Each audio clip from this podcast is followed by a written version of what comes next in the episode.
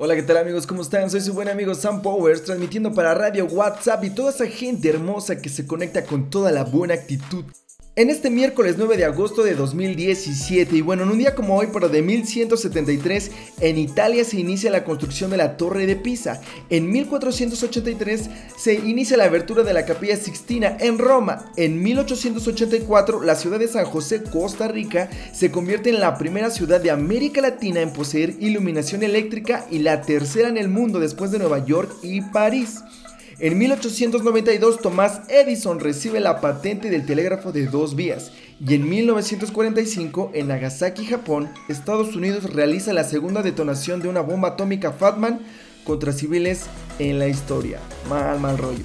Y bueno, la frase del día de hoy es, el coraje no es la ausencia de miedo, sino el triunfo sobre él. Nelson Mandela. Pues resulta que es miércoles y cada vez estás más cerca de la fecha de entrega de cierto trabajo y el miedo comienza a aparecer.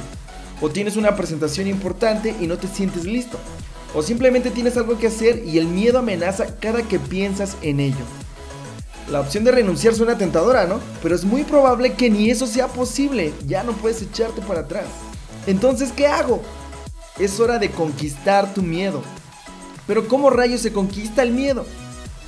Como en toda batalla siempre hay un ganador y un perdedor y se puede estar en cualquiera de los dos lados pero ganará quien use sus mejores armas.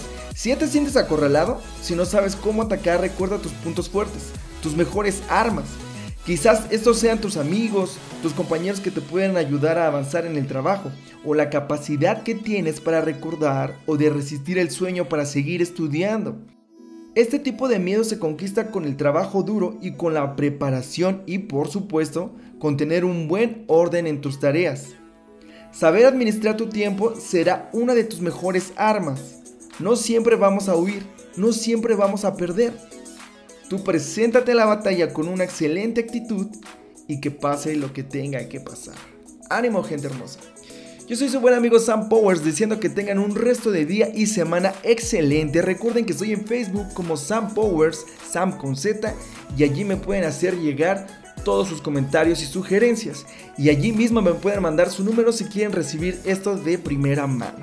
Gracias por escucharme, nos vemos en la siguiente, reciban un buen abrazo y bendiciones extremas.